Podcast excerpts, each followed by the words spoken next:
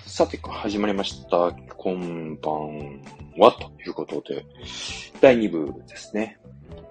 メダカ子さん、いや、いや、今日はありがとうございます。なんか、嬉しいですね。なんかこう、待ってくれてる人がいる、聞いてくれてる人がいるっていうのは。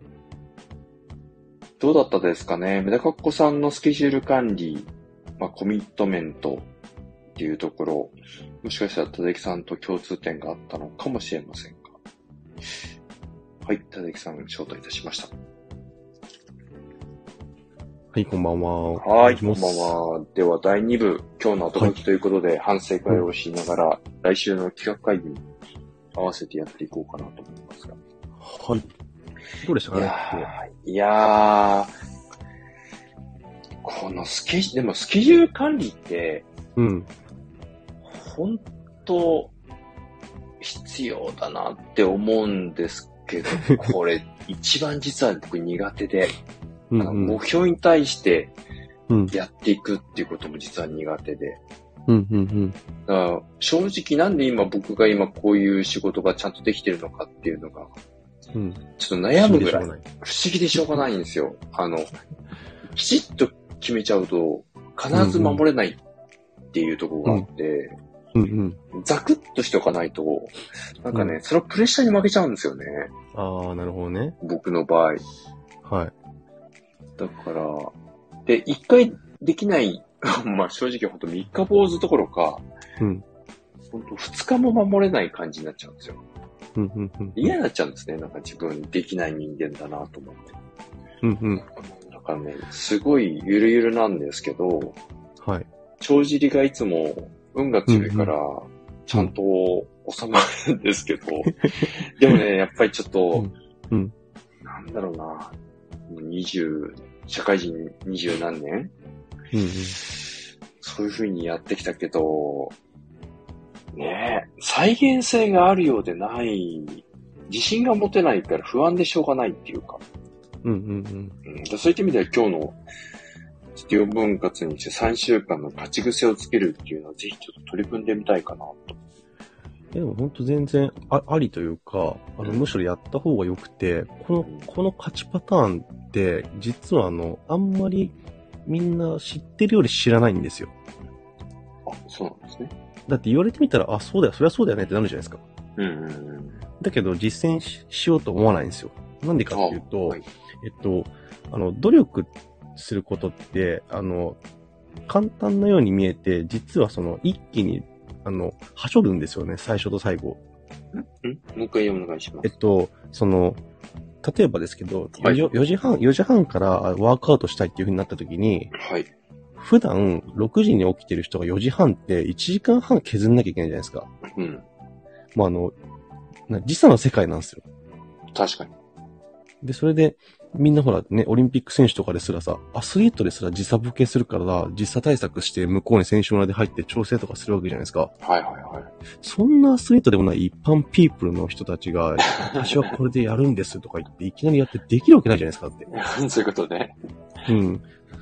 そうだって日々トレーニングして自分のパフォーマンスを120%出すために研究しながら自問自答しているアスリートですらできないことをいきなりやろうとしてもできるわけがないんですよ。なるほどね。そう、だから勝ちパターンで挑まなきゃいけないんですよね。うんうんっていう風になった時の勝ちパターンが、さっき言った、えっと、地道にコツコツ上げていくっていう。うん。これはなんかもう確立された方法なのかしらこれ、たださんオリジナルなの、あの、早起きする習慣に対して言うと、あの、本当はね、15分ぐらいだったらいけるっていう風になってるんですよ。1週間とか3日間で。うん。ああ、一週間15。うんうんうん。そう、だからそこがあるんで、まあ僕はそこで、えっと、何そこの部分にちょっとメンタル的なところの要素を、まあ、入れ、入れて、ここはちょっと持論入ってるんですけど、一週間勝ち続けられたら、その勢いでいけるじゃないですか、次で。そう、だからまず、まず3日よね。うん。そう。絶対に自分との約束を守る。あの、この前も言いましたけど、いや、ほんと自分そ自身と約束守れないのに他の人と約束守れるかっていうと守れないし、むしろそういう逆の立場だったら信用できるかって言ったらできないから、うもう刺さるわ。 先週も刺さってたけど、なん か。この、なんだろうな、こうタイムマネジメント、本うん。当にな課題だなそうなんですよね。だからそこのことを考えていくと、えっと、はまずは変な話、朝早く起きることが目標なのではなくて、うん。えっと、今別に起きてる時間でもいいんだけど、はそい。この中で、えっと、その4分割したところが、必達できるのかどうかっていうところなんですよ、まずそもそもが。はい。はい。で、必達できれば、えっと、睡眠時間とかをずらしたりだとかすることによって、その、4項目のそれぞれのパフォーマンスを上げるわけですよ。はいで、あの、睡眠時間のゴールデンタイムと言われている22時から2時まで絶対睡眠取るっていう風にもし決まるのであれば、睡眠時間は絶対前倒しするわけじゃないですか。そこを、ゴールデンタイムなんだね。そうなん一応そういう風に言われてるんですよ。まあ、へーえっとこれ、これがね、あのね、ちょっとふ、もう情報が古いっていうはか、あい。の、要は何、スキャモンの発育発達曲線だとか、そういうところの部分からベースになってきたりとかしてるわけですよ。なるほど。うん。ななんで、もう、何百年も昔の話だし、あうの、ん知見も数も少ない、要はえ N の数が少ない状態でやってるんで、はい。あのね、必ずしも本物とかっていうと僕は違うと思うんですよ。あ、なるほどね。諸説あるけどもってとこですそうね。そうそうそうそう。だから、えっと、そう考えてやった時に、100%じゃないけども、でもその時間帯を、えっと、睡眠の質が向上するっていう風に言ってた人が実際にいるわけだから、じゃあまずそこを信じようねってういんう、うんっていう風になってくると、そのスパスタンスでいくと、えっと、ずらすのは睡眠時間の始まりの部分になって、合わせてくるわけだはい。から、はい。そうなってくると、必然的に朝の始業時間ってほとんど変わんないじゃないですか、会社で。か変わんない。ってことは、その部分の隙間ができるんですよね。朝起きてから修行するまでのあー間。そういうことか。そう、そこに、えっと、ねじ込む。で、かつ、朝早く起きたタイミングでの、えっと、作業、頭の脳のスッキリ度って、夜寝る前よりも全然高いわけだし、うんその高い中で、や、あの、同じ行動をするとなれば、質が上がるのは必然じゃないですか。そうですね。だからそのためにちゃんと寝ましょうっていうのも前回やったからね。そうそうそうそうそう。ってなってくると、ずらすだけで質が上がるんですよ。そうなんだね。うん。だから結果朝活になるってことなんだね。そうそうそうそうそうそう、そういうことなんですよ。これよくほら、朝、朝派、夜派議論あるじゃない。はい、ありますね。で、メンタリスト大道さんの研究結果によるとですよ。うん。レポートによるとですよ。はいクロノグラフっていうのがあって、なんか人にはタイプが4つあるみたいな話がうんうんあって、ういんや必ずしも朝強い、できる人も、あ朝弱いっていう人もやっぱいるんだよっていうことを、なんか聞いたりとかして、僕はもうそれを信じてるんだけそう。だから、そう、それを、それを信じるのもありなんだけど、じゃあ、はそういう風になった時に、その今の現状のスタイルで、えっと、さ作業効率を上げるっていう風になった時に、どういう努力をすればいいのかってことがわかるかってところなんですよ。ど、そういうことですよね。だから、うん。そうなった時に、そのワークタイムの時間、まあ基本自分でコントロールできない部分ってどっかであって、うん。そこが調整できるんだったら、いいけどもっていうことですよね。うんそうでそすこでね。きないんだったら他動かすしかないもんね。4つしかないんだから。そうそうそうそうそう、そうなんうんです。そういうことか。うん。なるほどね。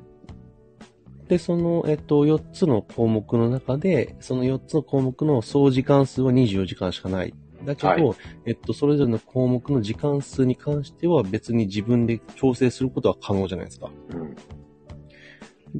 ただ、その中で、ある程度、やっぱり、えっと、決まっちゃいますよね。本業の時間と睡眠時間とか。決まっちゃう。うん。だってさ、睡眠時間1時間でさ、365日目標達成できるかっていうとできないじゃん。できない。だからそのあたりとかも、まあ、その自問自答していきながら自分の一番いいところに調節するっていうのが一番最後なんですけど、そこに行くまでの間、調節するっていうチャレンジができるかどうかっていうのは絶対に全勝しなきゃダメなんですよ。そうなんね。だって一回でも負けたら無理じゃないですかって。え、でも今さ、そういった意味で言うとうんもう、あの、ただゆきさん的に言うと、うん週2杯までは、うん一応許すってことには基本してるってことだったけど、はい。それで収まってるってことだよね、ただゆきさんも。そうだ、それ、それは習慣化できてるからなんですよね。いやー、すごいな、それもな。だから習慣化できるとこまで行き着いてれば、えっと、その、し週2杯うん。理論は達成できるんですよ。なるほどね。はい。いやーもう一回も達成したことないから、ちょっとこれ、早速、うん。ちょっと作ってみようかな。だって、でもなーだって、1日4つ項目があって7、7日間だから、うん。 4、7、28。う んちょっと今、計算できなかった。20 28回の、28回の約束、自分との約束が守れるかどうかよね。そうそうそうそうそう。おーで、これつ、これちょ、ちょっと、今のあゆひろさん甘やかす話すると、はい。えっと、これを作るだけでも、あの、作業効率が上がる人がいます。へえ。まあそうだよね。それはでもねうん。一一日の作業時間が不透、あの、不透明な人は、これを作るだけでも正直上がるんですよ、生産そう性ながん。だよね。ほら、そうそうさあ、そお金と一緒ってさ、人不明金ってあるじゃない、人不明時間ってあるのよ。う。そうです ね。人生にはさ、うん。 あれ、今この1位が何してたっていう。思い返してもなんか、結果何もないみたいな。そうなあんれ、で昨す。日、あの時間帯何してたうん。そのね、こう、集中力をギュッとすることで、そういう無駄な時間を減らして、生きる時間を作っていくっていう。残りの1日を24時間から30時間ぐらいの内容の濃さにしていくっていう。そうなんですよ。たださ、これってさ、ちょっとさ、地味じゃん。どれがどれ削が、削ったって感じしないじゃん、自分で。変革したね。自分の中で変えたって感じないじゃん。うん。あの、えか当たり前を書き出しただけじゃねみたいな。ああ、これね、うんスケジュールね。そうそうそう。だから達成感度合いが低いんですよ。おー。でそうするとどうなるかっていうと、人はもっと欲を出したくなるから、うんあの、ま、えっと、負け戦に挑むようになるか、えっと、勝ったこと自体をなかったことにするかの二択になってくるんですよ。うんうんうんうん。で、そうすると、じゃあ二つの、あのえっと、三つの日が増えてくるし、はい。もっと言うと、自分との約束を破り始めるんですよね。そうね。うん。え、そんなんでいいのってなるわけですよ。うん。なるなる。で、自己嫌悪に陥って、もうやめたってなるんですよ。なる。うん。そうするとね、負の連鎖で負け戦ですよね、完全にね。うん。なる。そう、だったら、えっと、勝ち戦でも頑張るしかないじゃんって。うん。これ、自分。うん。例えば月曜日から日曜日までこう書くじゃない、はいはいはい。これ、同じような時間割になることってある結構あ毎日、基本ルーティンでいいですよ、全然。基本だから同じでいいんだよね。うん。ただ、えっと、その曜日特性が出てくるでしょうん人によっては。うんうんだからそこの曜日特性をちゃんと、えっと、理解して把握してるっていう。だってさ、あの、例えばだけど、飲み会があったりとか、定期、定期集会があったりとか、あとミーティングが夜に設けられる、えっと、ワークスタイルを送ってる人が、翌日の朝、えっと、5時半とかに起きなきゃいけないってなったらしんどいじゃないですか、睡うん。眠時しん間がどい、しんどい。削られるから。うんだからその分そこだけは、えっと、横ずらし OK ですよとか、ただ横ずらししすぎると、毎日のルーティンでその時間に起きられなくなるから、その日はよ、その次の日は良かったとしても、その次の日、未達になる可能性があるじゃないですか。そう、だからそれってほら時差の問題になっちゃうでしょ、そうそうそうそうそう。だとするならば、えっと、負荷かけても起きられる時間設定。例えばじゃあ、えっと、本当だったら1時間ずらしたいとこだけど、そうすると時差の関係で難しくなるから、30分だけだったらいけるかなって。うん。 30分ずらしで作ったとしたら、えっと、明日は、明日も必達、明後日も必達できるなって思えばそれでいいんですよ。うーん。で、これ結局、目的は何かっていうと、自分自身のことを知ることなんですよね。いや、ほんとそう。うん。だって、知らなきゃ勝てないから。自分の力量わかんない。勝てない。だってさ、大富豪とかやるときに自分の手札わかんない状態で適当にやっても勝てるわけないじゃないですか。ほんとだよね。うん。だから、その辺をまず知るっていう目的もあるから、ちゃんとやるしかないよねっていうん。う。うん。なるほど。まあ、今回は一番最初の大事なところで、折れない心の、えーあり方みたいなところうんをうん。先週やって、ではい今日はそれを具体的にどうやってテクニック的に、やり方的に、えーやっていくのかっていう話を今日はしましたと。うんで、次回が、消費者行動から紐解く販売方法。はい。物からことへ。うんですかね。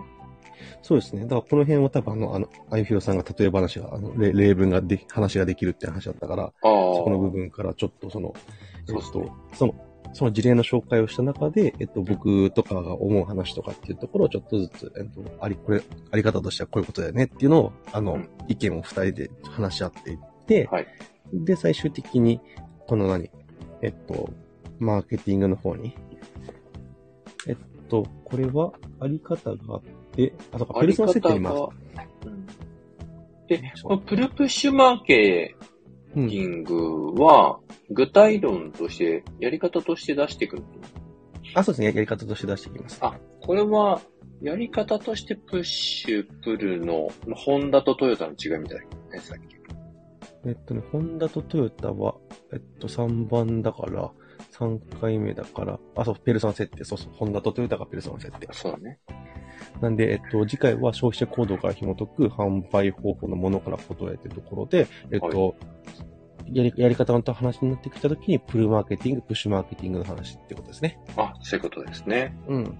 ちょっと今回も、非常に面白かったんで、次回も楽しみですね、これね。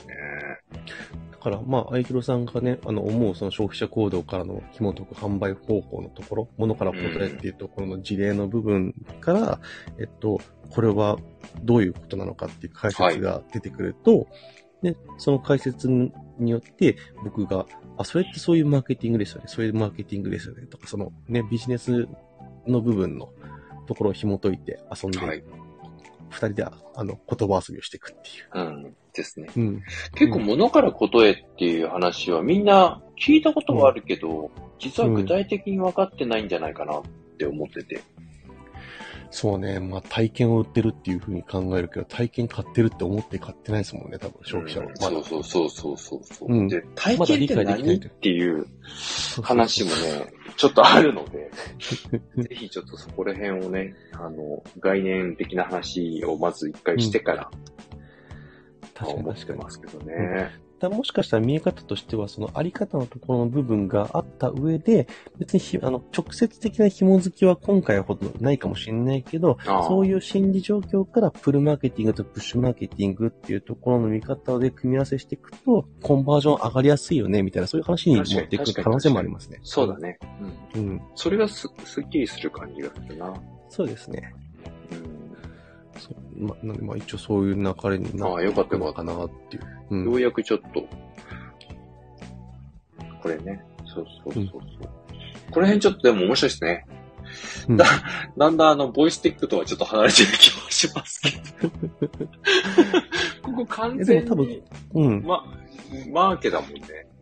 えでもこの、このプルマーケティング、プッシュマーケティングは結構音声配信していく上で重要な話あーで。そうだね。うん。そうだ。そのプルマーケティングとかは結構、あのまあ、両方とも音声配信噛み合わせられるんだけど、そのはい配信のやり方にしてもうんどうするかっていうのが出てくるし。そうね。だから、うんこれは物からことへっていう中でも、じゃあ、音声っていうものをこれから紐解くとどういう風になるのっていうこともちょっと話したいですね。一そうですね般論からちょっとそこに行けるように、うんうん。こう忘れて、普通に喋っちゃいそうだから、ちょっともし忘れてたら、うんうんあの、突っ込んでください。そうですね。うんまあ音声の方向に行くっていうところですね。うん。そうね。いやちょっとメモとかじゃあ音声の方向に連れていくっす。そうそうそうそう。うんでもなんか、やっぱり最近この、音って、うこの言葉で伝えていく、うん。この映像ではないところうんうん。の使い方ってもうちょっとやっぱりあるなーって。言言ったらさ、テレビよりもラジオの方が多分歴史長いんだよね、きっと。で、多分そこはね、結局受け手側の想像力をどうかき立てられるかっていうところの余白を作れる部分だっていうふうに僕は思ってるっていう話は多分企画会議の時にしたと思うんですけど、うんうんうん。そこに多分依存してるから、多分その世界観をどんだけ描けるかっていうところ、あとはその描き、描くことに対して結構最初は注力してたんじゃないかなっていうのがありますよね、その歴史的な背景として。ううん。だからこそ、なんかこう広がりがあるっていうかね、うん。さっき、さっき、まあ来週の話になると思うけど、はい。体験とかうんいうところにも、ことにつながっていくんじゃないかなとは思ううんんですうけんどうんうねん。。そうですね。間違いないと思います。うんえ逆に映像は情報量があっていいかもしれないけど、うん見たらそのまま意識づいちゃうもんね。そうですね。だから結構そこで引っ張られちゃうというかね。うんうんうんうんそれで終わっちゃうところもあるかなっていうのもあるし。あとやっぱ会話って、あの映像がないからこう、会話に集中すると相手の言ってることに集中するから、なんかこう、あ、そういうことなのかっていんううんうん思考の積み重ねを感じたりするんですよね。ああ、なるほど。確かにそれもありますね。うん。なんか。うん会話ってコミュニケーションでそういうところが面白いじゃないですか。なんか。そうですね。確かに確かうんで、それはなおさらこうね、目が、今こう、見えない状態になってる。目隠ししてると耳だけが暖房になってるから、耳でうん情報を集めると、言ってることの、こう、咀嚼力、理解力が増すんではないか、説。に。ああ、でもそうですよね。あの、うんああ、そっか。確かに。あの、ジャスティン・ビーバーの話とかそういう話ですよね、結構ね。何それえ、あの、ジャスティン・ビーバーはも、はいあれですよね、も盲目の、あれですよね、目が見えないアーティストさんですよね、確か。ジャスティン・ビービーバーはだってあの、それは、あれでしょスピスティービー・ワンダーじゃないのそう、そっちだ、そっちだ、そっち、そそそっち。なんかね、なんかね、こっち世代がまそずれちゃうね。。そうそうスティービー・ワンジダャー、そうジそャう。スティンは今、イケイケの、まあ、ちょっそうとだ、そうだ。最近復帰してきた感じだけど、うん、そうだ、スティービー・ワンダーだ、そっちだ。もうね、あれ衝撃よね。僕たちが本当子供の頃というか、ただ一応、そう。ゆうきさん、そうここだけは突っ込んでくる。で ももうさ、完全に、でもうん、でもゆうきさん、そうよね。スティジャスティン・ウィジャスティン・ウィーそう、スティービー・ワンダー。とスティービー・ワンダーを間違えるって いうギャップすごいよ。だ多分ね、その辺はね、あの、僕が多分ビジネスで覚えてて、そんなね、あの、そ、そ、その本人たちのファンじゃないっていうところがすぐ分かっちゃ。そうういうことか。うん。 ジャスジャスティンはあれ、あれ、あれだからね。ピコ太郎がうんうんうん流行った大元の人だからね。そっかそっか。そう、ピコ太郎面白いって、ジャスティンが、つぶやい、ツイッターでつぶやいたら、バグった、バズった。バグって、そうそうそう。バズ、バグった 人。バグった、 バグった。最近この言い間違いもすごくさ、なんかこう年齢を感じちゃうんだよね。なんかねあもう、ほんと。怖い頭錆びてくるね、ほんとね。そうそう、本当ね。まあなんかいろいろ考えながらね、話をしてると余計やっぱりね、難しくなってくるからね。あとさ、最近ちょっと思うのは、うん。思考がね、うん。やっぱはいり疲れてくんだよね。考えるのがめんどくさくなってくるっていうか。はいはい。いやー、怖いですよ、佐々木さん。あの、室内頑張ってください。いや、僕はもうそこはね、必達で頑張るしかない。そうね。だからうん今日のタイムスケジュール、スケジュール管理か、マネジメント、うんうんちょっとこれはやってみましょう。うん。ぜひやってみてくださえっ、と、明日。 今日ちょっともう、これから予定があるから、い。うん。朝までに作んなきゃいけない資料があるから、ちょっと、もういきなり作るのも負けちゃう からね。今日立て、今日立てちゃうと負けちゃうから。そうそうそうそうそう。勝てる時から始める。 勝てる大事。大事。全勝。そう、一週間はリアルだもんね。うんうん。そうなんですよ。これ、立てるタイミングは、えっ、と、水曜日、例えば月曜日スタートだった場合は、うん。水曜日ぐらいに第2週目以降の予定を作っていく。そうですね。さ、あの、連勝してるところが一番良くて、うん。連勝し、結局連勝していくと、より、より、その、し一週間のスケジューリングが分かるのと同じように、連勝してきたなっていう感覚が分かり始めた時が一番良くて、まわあかり、まし僕の中、経験の中でそれが3日目ぐらいからかなってそういうことだ。ね。やっぱり三日坊主の壁を越えたあたりに、気持ちいい時にね、翌週の予定を立ててそうそうそそうそうそうそうそう。なるほどね。はい。よくできて る。 ぜひやってみましょう。もうそれを19歳の時から僕はやり続けてますから。いやー、じゃなきゃできないか、これ。やっぱり。うんあーただゆきさんの分身の術はこれだったうの。ん。そう。で、それをやり始めたらスティービー・ワンダーとジャスティン・ビーバーが分かんなくなっ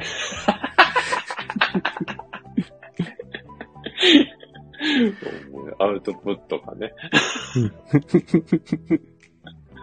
受けたわ。なんだっけ来週も、な来週も間違えそうだけどする。僕の人でしょっていう。違いますね。誰の間違ってんだろう。なるほどね。でも、でもなんか、うんまあ、似てる、雰囲気似てるね。じゃあ、して、あのそうそう、お音が、音が似てるんです音よ。が、音がそう音だけで判断したよ。そうそうそう。だからこういう間違いも、でもうん結構さ、耳で覚えてることってあるよね。そうそうそう、そうなんですよ。うんうんうん。あの特に僕今、オーディブルで話めっちゃ聞いてるから、そういうことを聞いて結構インプットしてるこそうとが多だいよので。ね。うん。いや僕さ、こう、頭のいい人ってこういうことなんだなと思ったのが、ちょっと僕はあんまり勉強できない人だからさ、ちょっとうん娘が英語の勉強してて、はいはいはい。で、なんか文法の話になったの。で、はパラパラって喋ってたら、うん娘がそれ違うって言われて、なんで違うの、って言ったら、うんえ、。わかんないけど、うんそういう、そういうつづ、そういうのは聞いたことがないって言われて、何それうんうんみたいな。いや、聞いたこととがない。うんそう聞いたことがないって言われて、はいはいはい。え、耳で覚えてんのみたいな。いや、うんうんうん。わかん、それ、それが合ってるかどうかちゃんと確認してないでわかん、文法的にちょっと今わかんないけど、そういう言い回しはしないみたいなこと言われて、なんだこのネイティブはとか思 って、耳で覚えてどういうこととか思って。え、なんかやっぱ接触頻度が多いとそういうことで、やっぱ疑問を持てるっていうところなんでしょうね。うん頭で覚えるんじゃなくて耳で覚えるんだって言われて、確かに確かに。やば、とうん思って。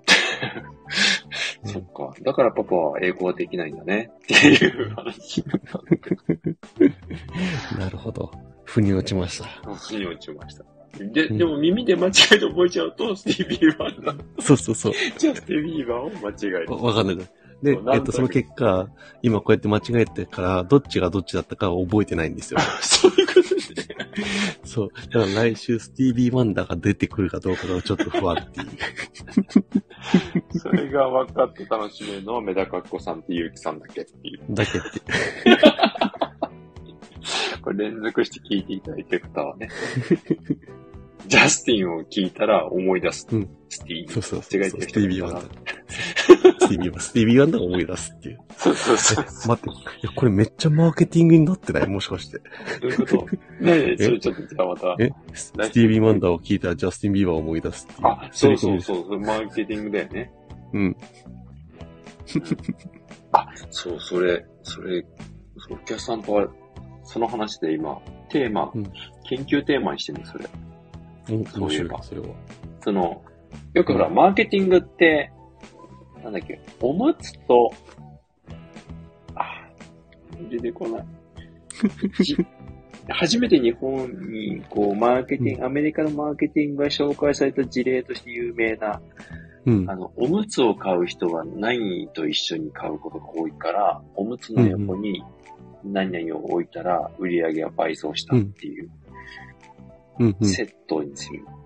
何と言ったら何とかになるみたいなね。うん、うん、うんうん。出てこないかな。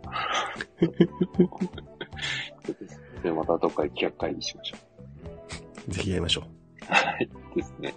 というふうに今日はちょっといろいろ話をしたらあっという間に時間が過ぎる回ですね。うん、うん。うんうんというところで、じゃあ来週は、うんえー消費者行動から紐解く販売方法、物からことへということで、はいあり方編、概念をまずちょっと話していきましょうということで、はい。ぜひぜひよろしくお願いします。来週は毎週水曜日22時ですね。うん、うん。うんうんえ21歳。ー20日ですね。早いな、うんもう4月も終わっち ゃう。本当ですよ。いやー、ね、やっとまた、春になったなと思ったら、あっという間ですね。うん、もうゴールデンウィークですからね、まもやなく。ばいやばいやばい。ちょっと、戸田さんの新生活も聞きたいところではありますが。ちょっとその辺はクローズドな話で頑張って楽しくやって。そうね。ちょっと何ができるかわかんないからね。そうそうそうそうそう。。そうね。わかりました。 さて、じゃあ、時間も過ぎましたので、今週はここら辺にさせていただきたいと思います。はい。というところで、第2部の方もお付き合いいただいてありがとうございました。ありがとうございました。ままた来週水曜日22時にお会いしたいと思います。はい、ありがとうございます。よろしくお願いします。ではまた来週。おやすみなさーい。おやすみなさい。